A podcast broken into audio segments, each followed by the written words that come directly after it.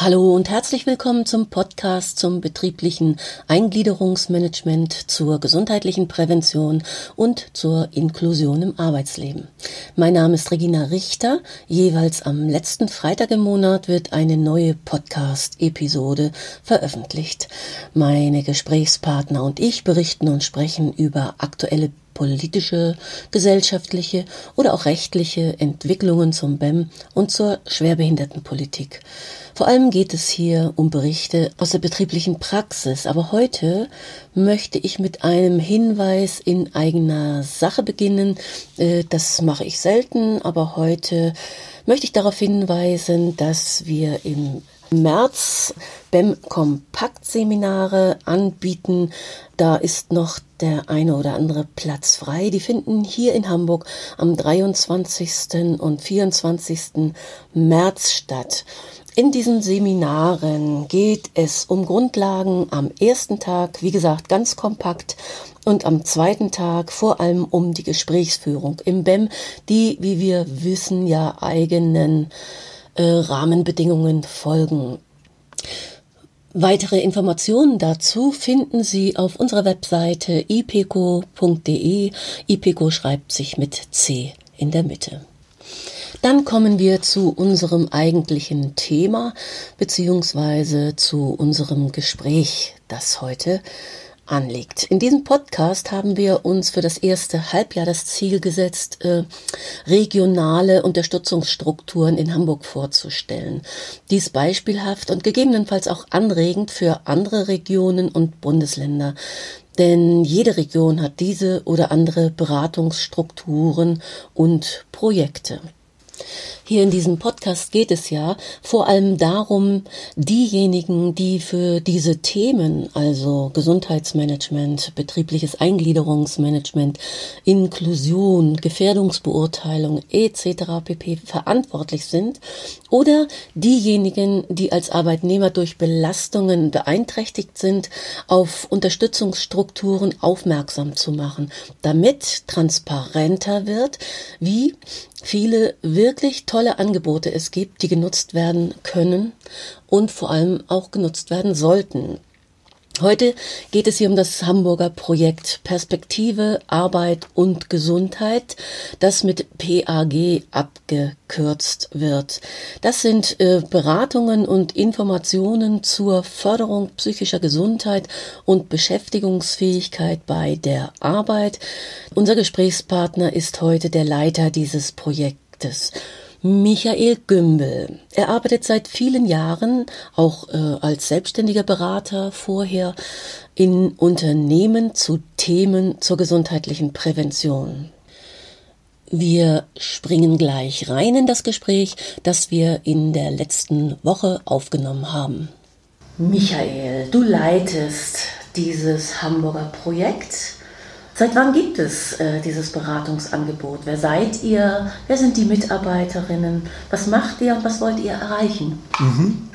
Also, erstmal hallo, freut mich, dass du zu mir gekommen ja, bist und mich interviewst. Ähm, genau, das, ähm, also die PAG gibt es seit 2016, seit 15. Januar genau genommen. Hm. Da war die Senatorin für Gesundheit und Verbraucherschutz hier bei uns in den Räumen und hat das Angebot eröffnet und seitdem beraten wir. Wir sind zu viert, also ich habe noch zwei Kolleginnen als Beraterin und eine Verwaltungskraft haben wir. Ähm, meine Kolleginnen sind Psychologinnen und äh, äh, die eine ist Psychologin und äh, wir anderen beiden haben sozialwissenschaftliche Fächer studiert, mhm. so vom Hintergrund. Ähm, ja, was machen wir? Wir beraten, wie gesagt, Beschäftigte und Betriebe. Vielleicht erstmal mit den Beschäftigten angefangen oder was ist die Idee? Ähm, des, der Freien und Hansestadt Hamburg äh, so ein Projekt zu fördern ja. auch. Also ähm, es gibt im Grunde drei wichtige äh, Hintergründe. Ähm, das eine ist die Zunahme der psychischen Erkrankungen, ähm, vor allen Dingen auch die Zunahme der Frühverrentung aufgrund von psychischen Erkrankungen, verbunden äh, mit ähm, einer Erhöhung des Renteneintrittsalters. Mhm und dem Problem, ähm, dass viele das Renteneintrittsalter nicht erreichen in, äh, in Beschäftigung, sondern vorzeitig ausscheiden. Das ist sozialpolitisch ein großes Problem. Das ist aber natürlich individuell für diejenigen, die es betrifft, auch ein großes Problem, weil man eigentlich selten, äh, selten glücklicher äh, und zufriedener wird, wenn man äh, vorzeitig in Rente gehen muss. So. Das Zweite ist, ähm, wir haben erheblichen Fachkräftemangel in Hamburg äh, schon seit einigen Jahren. Das wird immer stärker. Das ist einer der wesentlichen Gründe, warum auch die Behörde für Arbeit, Soziales, Familie und Integration das Projekt fördert. Die sind eben für den Arbeitsmarkt zuständig. Und da geht es darum, ähm, Menschen, ähm, die in einer schwierigen beruflichen Situation sind und äh, überlegen, also einmal überlegen, auszusteigen, ganz auszusteigen, aber auch überlegen aus Berufsfeldern, wo besonderer Fachkräftemangel ist, auszuscheiden, äh, da denen eine Unterstützung an die Hand zu geben, dass sie sich nochmal neu orientieren können und auch gucken können. Ah.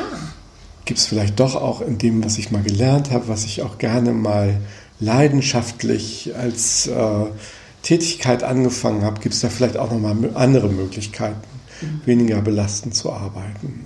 Und das dritte Thema ist, wenn man denn sagt, wir haben großen Fachkräftemangel, das hat was damit zu tun, dass die Leute auch den Beruf aufgeben müssen oder aufgeben, weil sie es nicht mehr können und nicht mehr wollen. Wir haben das Problem der vielen psychischen Erkrankungen und äh, der vorzeitigen Renteneintritte. Wenn man dann auf die Bedingungen in den Betrieben guckt, dann kann man eben auch sagen, und Hamburg sagt das auch als äh, Land, da gibt es noch viel zu tun in den Betrieben. Ähm, äh, Arbeitsbedingungen könnten sehr viel menschengerechter sein, könnten sehr viel gesundheitsförderlicher sein. Da ähm, gibt es viel zu tun in den Betrieben und ein wesentliches Instrument dafür ist die Gefährdungsbeurteilung psychischer Belastungen. Und da haben wir immer noch ein Umsetzungsdefizit. Und auch da sagt Hamburg, wir brauchen so eine Anlaufstelle, die Betriebe dabei unterstützt, wie können wir diese Gefährdungsbeurteilung machen, wie können wir sinnvolle Maßnahmen treffen und wie können wir überhaupt die Gesundheitsförderung bei uns stärken. Also das ist, sind die beiden Zielgruppen. Einmal ja, auf der einen Seite die Beschäftigten, die ihr mhm. unterstützt und auf der anderen Seite die Betriebe, die ihr dann beratet, wie sie ihre Strukturen so verändern können. Genau. Zum Beispiel ihre gesundheitsfördernden Strukturen verändern. Genau.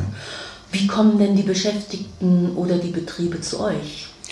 Also ähm, es gibt ein paar, die so übers Internet kommen oder es gibt so wie jetzt immer mal einen Medienbericht auch ja. über uns.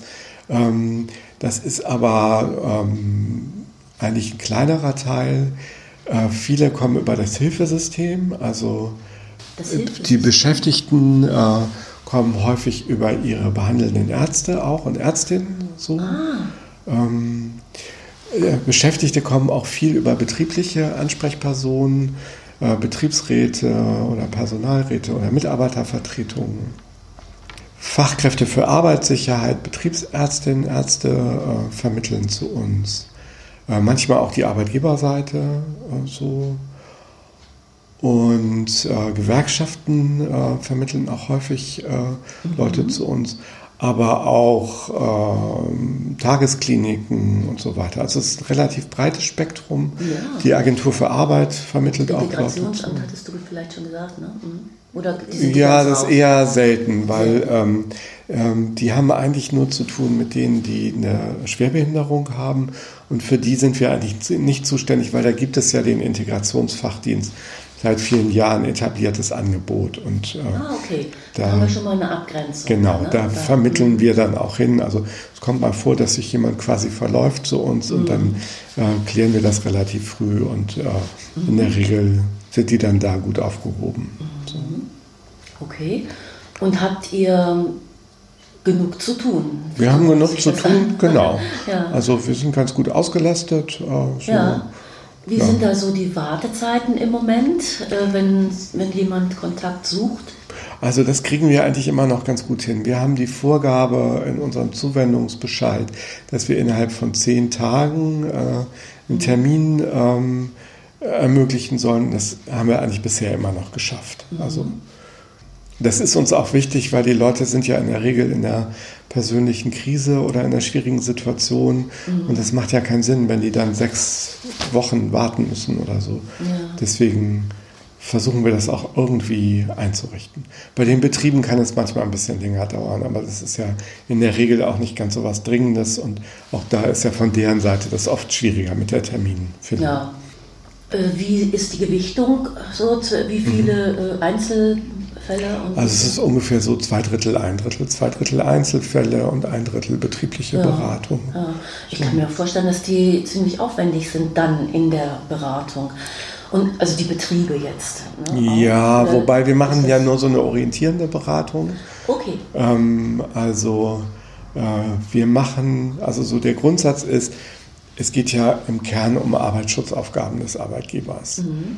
und äh, oder auch im betrieblichen Eingliederungsmanagement. Da gibt es ja auch andere Stellen in Hamburg, die dazu beraten. BIHA für die Arbeitgeber und, und Handicap. für die Interessensvertretung. Genau. Da vermitteln wir dann auch, wenn es ja. um BEM im engeren Sinne geht, äh, ja. vermitteln wir auch dahin.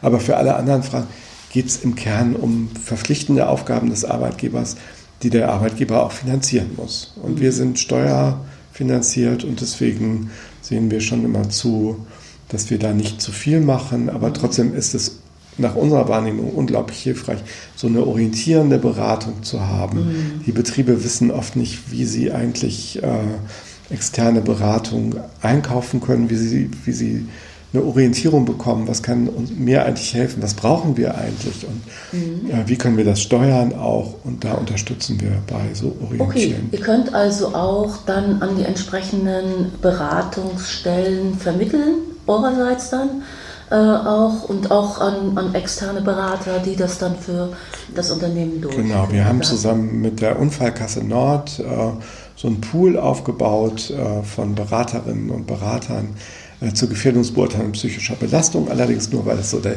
Kern ist von den Themen, die angefragt werden von den Unternehmen und wo wir dann auch sagen, mhm. das wäre wirklich hilfreich, äh, sich hier externe Beratung hinzuzuziehen. Mhm. Und da können wir dann schon so eine Reihe Namen nennen, wo wir denken, das müsste so von der Branche, von dem, was da inhaltlich gefragt ist, ähm, von der Betriebsgröße her, das könnte passen. So, mhm. und dann letztlich entscheiden müssen die Betriebe aber. Also wir können Klar keine Empfehlung aussprechen, aber ja, so nee, ein bisschen so eine Vorauswahl. ja, aber das ist doch schon mal auch eine gute mhm. Unterstützung. Genau, soweit äh, für die Betriebe, also die, das Angebot von euch und wo auch die Grenzen sind und wie ist das bei den Beschäftigten? Also bei den Beschäftigten haben wir auch die Aufgabe, eher orientierend zu beraten. So im Kern sollen es keine langen Beratungsprozesse sein ähm, weil wir eben auch nichts machen, was andere ähm, schon lange gut machen, ja. so, sondern äh, es geht tatsächlich darum, so eine Lücke zu füllen ähm, im, im, Zugang. Also äh, ja, vielleicht kann man die nochmal äh, ein bisschen äh, definieren, so diese Lücke, äh, die beginnt. Also du hattest vorher zu Beginn gesagt, äh, es kommen die Leute zu, die sich vor allem beruflich neu orientieren wollen. So hatte ich das verstanden. Oder zumindest ist das eine, äh, eine Sparte, mhm. so eine Möglichkeit. Mhm. Und äh, was, mit welchen Anliegen kommen die noch? Genau. Also die Leute kommen in der Regel, wenn sie sich belastet fühlen bei der Arbeit. Also mhm. wenn sie das Gefühl haben, das geht so nicht weiter. Ähm, ja oder ich habe am Anfang immer salopp gesagt, spinn ich oder spinnt mein Job? Das ist eine gute Frage, mit der man hier gut aufgehoben ist. Und äh, unsere Aufgabe ist es eben im ersten Schritt, ähm, die Leute dabei zu unterstützen, zu klären, was ist eigentlich los, was gibt es für Belastungen äh, bei meiner Arbeit, also was, wie ist die Arbeitssituation überhaupt, wie ist das einzuschätzen, was gibt es auch an persönlichen, privaten Themen vielleicht, die da reinspielen. Und äh, dann zu äh, entscheiden, was kann ich tun als ratsuchende Person. Mhm. Ähm, und da klären wir auch, gibt es andere Stellen, wo wir hin vermitteln. Ähm, also zum Beispiel äh, geht es darum, auch nochmal Therapie zu suchen als Unterstützung oder andere gesundheitliche äh, Maßnahmen äh, okay. zu suchen geht es darum, vielleicht eine Reha zu machen oder sowas. Mhm. Ähm, und vor allen Dingen auch gibt es Möglichkeiten im Kontakt mit dem Betrieb, an Bedingungen was zu verändern oder an der Tätigkeit was zu verändern mhm. oder so. Und wenn es eine andere Stelle gibt oder geht es um berufliche Neuorientierung, äh, dann kann es sein, dass wir relativ bald zur Agentur für Arbeit vermitteln. Ähm, mhm. so. Gibt es da eine Hausnummer, wie oft die pro Person bei euch sind? Wie viele Gespräche nehmen die in mhm. Anspruch? Also die meisten kommen tatsächlich nur einmal zu uns. Mhm. Ähm, so, also ungefähr die Hälfte, ein bisschen mehr als die Hälfte sind einmal bei uns. Ähm, nutzen tatsächlich so diese Orientierung im okay. Erstgespräch okay. und sagen dann oft, ah ja, okay, jetzt habe ich eine Idee, jetzt weiß ich schon mal weiter und jetzt weiß ich auch, wo ich mich wieder melden kann, wenn ich merke, ich komme mit dem mhm. nicht weiter. So. Mhm. Aber mir wird klar, dass äh, in beiden Fällen, also sowohl bei den Betrieben mhm. als auch bei den Beschäftigten, mhm. äh, in der Beratung das Wort Orientierung, ja. der, Begriff Orientierung ja. eine große Rolle spielt. Ja. Also dass es genau, dass es eher darum geht. Mhm. Gut. Ja, und welche Erfahrungen habt ihr nun mit euren Angeboten gemacht? Hört ihr dann anschließend nochmal, mhm. was ist daraus geworden? Gibt mhm. es da so eine... Also natürlich äh, eher selten, also vor allen Dingen bei den einzelnen äh, Ratsuchenden, äh, vor allen Dingen die, die nur einmal da waren, da hören wir in der Regel nicht nochmal was davon. Manchmal so zufällig. Ähm, mhm.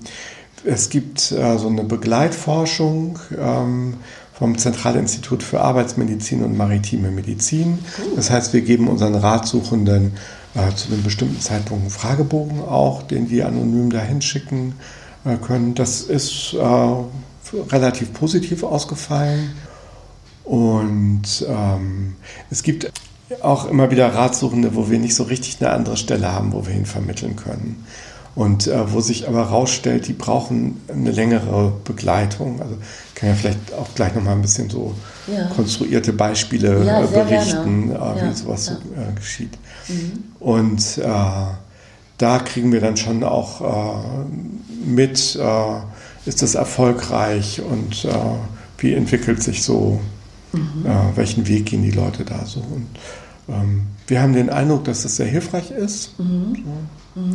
Bei den Betrieben kriegen wir schon eher mal eine Rückmeldung, weil es natürlich auch eine Frage von Vernetzung ist und wir dann doch äh, auf Veranstaltungen oder so die Leute wieder treffen. Oder jetzt sind wir äh, vier Jahre in Betrieb, äh, da melden sich auch Betriebe wieder und sagen, wir waren mal vor zwei Jahren schon mal da und das und das mhm. haben wir gemacht. Und mhm. ich muss sagen, ich bin selber oft erstaunt, wie viel dann doch in so Betrieben auch passiert ist. Äh, das ist ja mal eine schöne ja. Entwicklung dann. Ne? Ja, das kann man ja auch mal ruhig ich, hervorheben. So. Genau, das ja. finde ich auch unglaublich befriedigend und ja. gut für unsere, für unsere Zufriedenheit auch. Ich glaube auch, äh, die Betriebe merken einfach, dass etwas getan werden muss. Ja, also wenn der viele. Leidensdruck hoch genug ist, dann sind auch die Möglichkeiten des Handelns weitergefasst. So. Genau. Wobei, also man muss schon auch sagen, es ist nicht selten so, dass sich bei uns äh, Akteurinnen und Akteure aus Betrieben melden, die in einer bestimmten Funktion sind, für betriebliches Gesundheitsmanagement oder für Arbeits- und Gesundheitsschutz zuständig sind und da sehr engagiert sind und mhm. äh, dass die nicht immer so viel Gehör finden auch. Also mhm. Ähm, intern dann, ne? Genau. Also so der, auf der Leitungsebene oder so mhm. äh, kommt das auch mal vor, dass dann gesagt wird, ja, hm, machen wir aber nicht, wir machen da nichts und so. Okay. Das ist natürlich frustrierend für die ja. Leute. Das stimmt. Und es steht und fällt immer mit den Menschen die, mit denen man da in Berührung kommt, in Kontakt kommt, wie engagiert die sind und genau. wie willig, wie kreativ, das ist schon. Mhm. Vor allen Dingen mit den Verantwortlichen da auch, die auf den mächtigen Positionen sind. Ganz genau, ja. Mhm. Wo liegen denn äh, die häufigsten Probleme, die, mit denen ihr so kämpft? Hast du ein paar Beispiele so mhm. von den individuellen, von den Beschäftigten, mhm. die du da so nennen kannst? Genau. Also was äh, bei den Beschäftigten tatsächlich ähm, ein ganz wesentliches Problem ist, mit dem die kommen, sind so äh, zwischenmenschliche Probleme, mhm. soziale Beziehungen. Ähm, also es geht viel darum, unsere Einschätzung ist, es ist ein hoher Druck da äh, bei der Arbeit ähm, und in unserer Kultur ist es nun mal leider angelegt, äh, dass das dazu führt, dass die Beteiligten sich fragen, wer ist eigentlich schuld? Und äh, dass das dazu führt, dass aus Druck Konflikte entstehen und dass die oft mit auch unfairen Mitteln ausgetragen werden und äh, äh, es auch nicht selten so ist, dass Einzelne da äh, dann in eine ganz schwierige Situation kommen und das denen ganz schlecht geht damit. Mhm. Und äh, das ist tatsächlich einer der häufigsten Gründe, warum Leute zu uns kommen. Mhm. So. Also, äh, wo wir immer sagen würden, der Konflikt ist nicht das eigentliche Problem, sondern es ist so eine Konfliktverschiebung oder so eine Problemverschiebung hin zum Konflikt. Die Belastung wird nicht gelöst und dann entsteht im, im Team so eine Situation, du ziehst immer nicht mit, wir sehen zu, dass der Laden äh, läuft, äh, so, aber du nicht und äh, mhm. so. Die Verantwortlichkeiten werden auch immer unklar, äh, unklarer ja, so ja. und äh, werden dann nicht wahrgenommen, also in vielen Fällen. Das, die Erfahrung habe ich auch, also ja. das kann ich nochmal so dabei steuern. Das ist schon, ja. Genau. Also so, das ist ein gutes Stichwort, weil das äh, tatsächlich so ist. Ähm, ich würde sagen, ein wesentlicher Teil unserer Arbeit ist, ein bisschen auch Verantwortlichkeiten dahin rücken, wo sie eigentlich angemessen sind. Also ähm, es gibt oft so eine betriebliche Verschiebung in den Teams, aber auch von den Führungskräften und äh, ja auch in unserer Kultur von Selbstoptimierung und ich mhm. bin selbst verantwortlich. Verantwortung oft zu sehr auf die Einzelne zu schieben und den Einzelnen. Und das führt eben dazu, dass Leute, die zu uns in die Beratung kommen, die haben ja oft eine längere Geschichte schon hinter sich und äh, kämpfen damit, dass sie sich natürlich auch selber fragen, wieso geht es mir eigentlich so schlecht und wieso kann ich eigentlich nichts daran ändern. Die haben ganz viel schon versucht, was nicht erfolgreich war und kommen dann, weil sie sich eben so ver verantwortlich fühlen, in eine Selbstwertkrise auch. Äh, ihre Selbstwirksamkeit geht verloren, der Selbstwert geht verloren und selbst wenn die vorher noch keine psychische Erkrankung hatten, dann ist das eigentlich ein guter Einstieg da rein in eine psychische Erkrankung. Und ähm, also eine ganz häufige Botschaft von uns ist, unter den Bedingungen, unter denen sie arbeiten, ist es überhaupt kein Wunder, dass es ihnen schlecht geht. Es ist eine gesunde Reaktion, dass es ihnen schlecht geht. So. Und das nehmen ganz viele als sehr entlastend wahr. Und dann heißt es aber natürlich nicht, dass wir dann sagen, so kannst du nichts machen, das ist der Betrieb, ist alles, die Umstände sind schlimm und schwierig, du bist ein armes Opfer, sondern es geht ja darum, trotzdem äh, die Leute in ihrer Selbstwirksamkeit zu stärken und auch mit denen gemeinsam zu schauen, was kannst du machen, ähm, auch um aus der Situation rauszukommen oder die Situation zu verändern oder so. Aber da ist dann auch die Verantwortung bei der Einzelnen an der richtigen Stelle. So nicht die Verantwortung für die große Situation, sondern so eine Trennung. Was sind eigentlich die Rahmenbedingungen, an denen ich nichts verändern kann und wo sind darin meine Handlungsspielräume?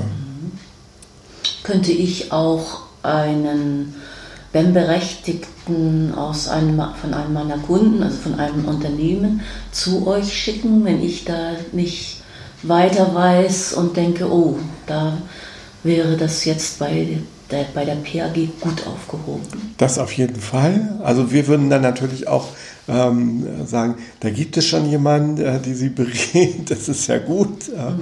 So und ähm, wir könnten aber auch zum Beispiel mal einen gemeinsamen Termin machen, das haben wir auch schon gemacht, äh, mit einer Person, die äh, jemanden im BEM begleitet hat, äh, wo wir nochmal äh, diesen Aspekt äh, der betrieblichen Bedingungen stärker eingebracht haben. Da gab es dann auch einen gemeinsamen Termin äh, mit der Interessensvertretung nochmal, um zu gucken, wie sind die betrieblichen Bedingungen, kann man da an den Bedingungen nichts verändern und so. Da haben wir ja eigentlich immer auch die schöne Situation, dass wir ähm, eine neutrale Stelle sind, die aber aus Steuergeldern finanziert ist und so ein bisschen auch so Autorität ist jetzt zu viel gesagt, aber ja. ähm, so eine Neutralität da reinbringen. Mhm. Ja, aber das wäre doch auch nochmal ein wichtiger Hinweis. Also die vielen, vielen BEM-Berater äh, in den Beraterinnen in den Unternehmen, äh, dass die, wenn sie tatsächlich dann nicht mehr weiter wissen, einfach sagen können, hier PAG und äh, da können wir den BEM-Berechtigten einfach mal hinschicken. Super. Mhm vielleicht auch ein gemeinsames, das gefällt mir. Genau, oder auch einfach als Beraterin, Berater mal bei uns anrufen und die Situation schildern und mit uns besprechen, ob das Sinn macht, ja, hierher mhm. zu vermitteln und so. Es gibt mhm. wahrscheinlich auch Situationen, wo wir sagen, ja, herzlichen Glückwunsch, mhm.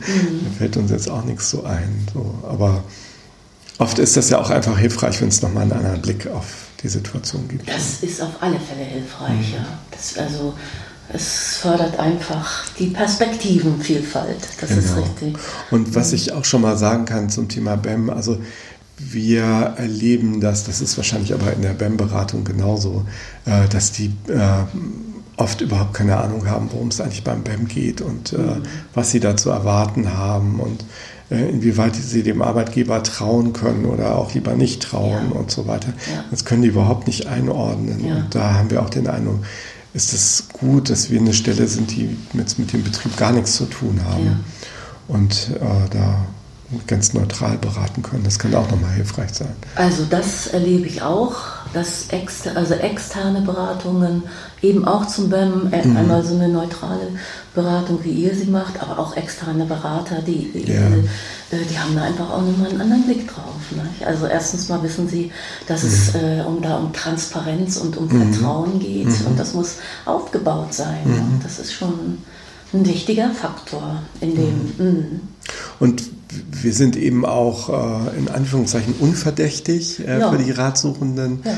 Also äh, das haben wir zum Beispiel häufig auch im äh, Kontakt mit der Interessensvertretung, dass wir dann oft äh, den Ratsuchenden die Frage stellen, gibt es da einen Betriebsrat oder Personalrat bei euch? Und hast du mal mit denen Kontakt aufgenommen? Mhm. Und dass sie dann sagen, ich weiß nicht und soll ich und äh, so und ich kenne die gar nicht und dass wir dann da auch den Weg öffnen und sich dann auch betrieblich Dinge nochmal von selbst klären, ohne unser Zutun. Aber dass es oft so eine Unsicherheit gibt, gerade wenn ich in einer schwierigen Situation bin, traue ich mich da den gegenüber mich zu öffnen. Oder so viel Persönliches von einem Preis zu geben, was wird dann nachher damit gemacht, was wird da genau. angestellt. Ne? Und mit dem, das ist auch nachvollziehbar. Und, und je nachdem, je nach Unternehmenskultur, ist das auch durchaus berechtigt, manchmal muss man mal sagen. Mhm. Und auf der anderen Seite ist es auch manch, häufig völlig unbegründet. Mhm. Also, gut, Michael, wie genau muss ich mir so eine Beratung vorstellen? Was kommt auf die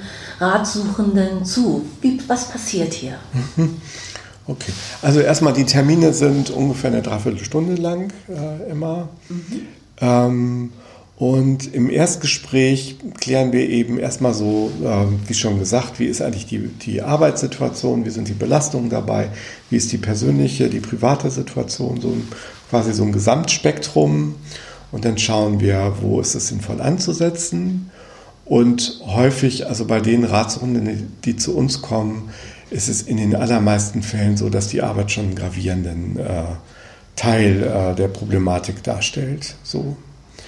Und äh, dann schauen wir eben, äh, wo gibt es Ansatzpunkte an der Arbeitssituation, was zu verändern? Ist das aus Sicht der ratsuchenden Person denkbar äh, überhaupt? Können die sich da was vorstellen?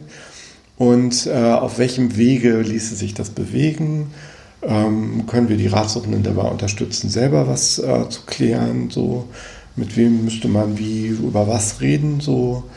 Ähm, oder ähm, ist es auch hilfreich, äh, dass wir da unterstützend mit hinzukommen? Mhm. Äh, das machen wir auch. Quasi als Mediatoren? Oder? Ja, genau. So eine Art so eine, äh, Moderation würde ich vielleicht eher sagen. So, okay. ähm, mhm. Genau. Also wir würden ja auch die Arbeitgeberseite beraten oder die Vorgesetzte oder wer immer jetzt da das Gegenüber ist. Ähm, und machen das auch manchmal, dass wir quasi beide Parteien beraten. Dann äh, gerne auch so in Rollenverteilung, dass der eine von uns mit der Ratsuchenden äh, arbeitet und die andere mit der Vorgesetzten oder so. Mhm.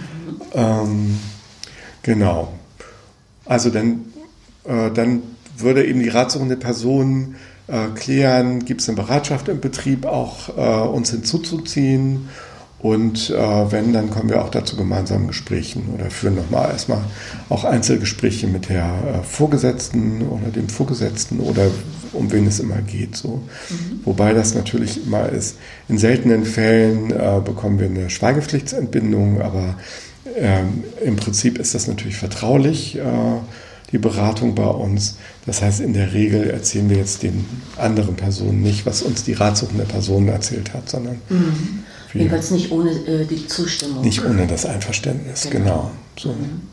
Mhm. Ähm, genau, und dann äh, kann es sein, dass wir gemeinsam mit den anderen im Betrieb schauen, wo gibt es Möglichkeiten, was zu verändern und es gibt aber natürlich auch immer wieder eine ganze Menge Situationen, wo entweder die ratsuchende Person sagt, das kann sie sich nicht vorstellen, dass sich da irgendwas ändern lässt, oder sie will nicht mit den äh, Leuten im Betrieb darüber sprechen, oder die äh, betrieblichen AkteurInnen äh, verweigern sich auch ähm, unserer Hinzuziehung. Und es stellt sich auch raus, dass auch auf anderem Wege da keine Veränderung möglich ist. Und dann beraten wir eben auch dazu, was machst du jetzt in der Situation und wo kann es ansonsten hingehen. So. Du hast ja vorhin auch schon mal gesagt, dass in diesen sozialen Stressbeziehungen, ja. in diesen sozialen Differenzen, die häufig da sind, ähm, das hat eine lange Geschichte. Ne? Ja. Und ich kann mir vorstellen, dass dann auch die Parteien jeweils sagen, wir von unserer Seite haben auch schon alles versucht ja. und haben alles und dann ist es eben auch schwierig, da Auswege zu ja, finden. Das ist, äh, mm. und gut, und das wäre ein Angebot, also innerhalb des Angebots, mhm. das ihr dann mhm. machen könnt, zumindest mhm. in dem Rahmen der Orientierung. Genau. Genau. Mhm. Also in der Regel ist es gut, wenn die Betriebe dann auf andere Mediationen äh, zurückgreifen. Mhm. Äh, so, aber in Einzelfällen machen wir das auch mal, wenn das äh, ja, klar ist, es ist jetzt wichtig, dass es zügig vorangeht. Der Betrieb wird nicht so schnell bereit sein, da auch Geld in die Hand zu nehmen. Und mhm. so, dann ist das auch mal hilfreich, wenn wir unterstützen dabei. Mhm. Okay. Ich, ich überlege gerade. Ähm also zur Bereitschaft der Betriebe äh, kann ich sagen, das funktioniert eigentlich erstaunlich gut. Also ich hatte es vorher schwieriger erwartet. Ähm, die sind doch, also ungefähr die Hälfte der Betriebe sind auch bereit, mit uns zusammenzuarbeiten und davon nochmal in ungefähr der Hälfte der äh, Fälle kommt auch was äh, Sinnvolles raus, also gibt es eine sinnvolle Lösung. Mhm. Äh, so, ähm, ich würde mir aber natürlich wünschen, dass das noch viel mehr so ist. Und ähm, also das Problem ist, das sind die gleichen Betriebe, die über Fachkräftemangel zurecht klagen und äh, die dann eigentlich nicht so richtig sehen, welche Chancen hat das auch, wenn sie dafür sorgen, dass jemand wieder wirklich richtig integriert wird und dass auch belastende Situationen verändert werden. Mhm. Also, also das würde ich mir immer mehr wünschen, dass es da so eine Bereitschaft gibt.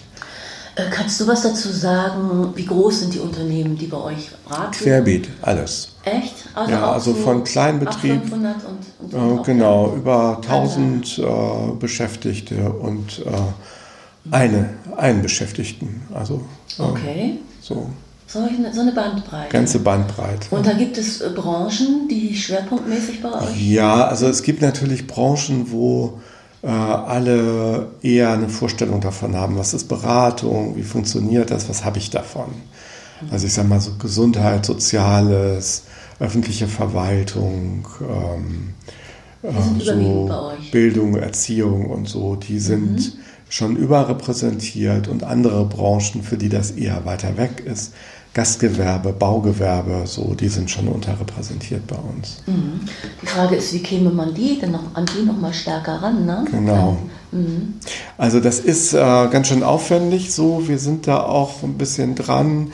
Wir sind allerdings auch mit unseren Möglichkeiten da begrenzt, ähm, was wir machen können. Aber ähm, also wir versuchen zum Beispiel einen Kontakt ähm, mit den Branchenvertretungen aufzubauen äh, mit den Arbeitgeberverbänden oder äh, mit den Gewerkschaften, mhm.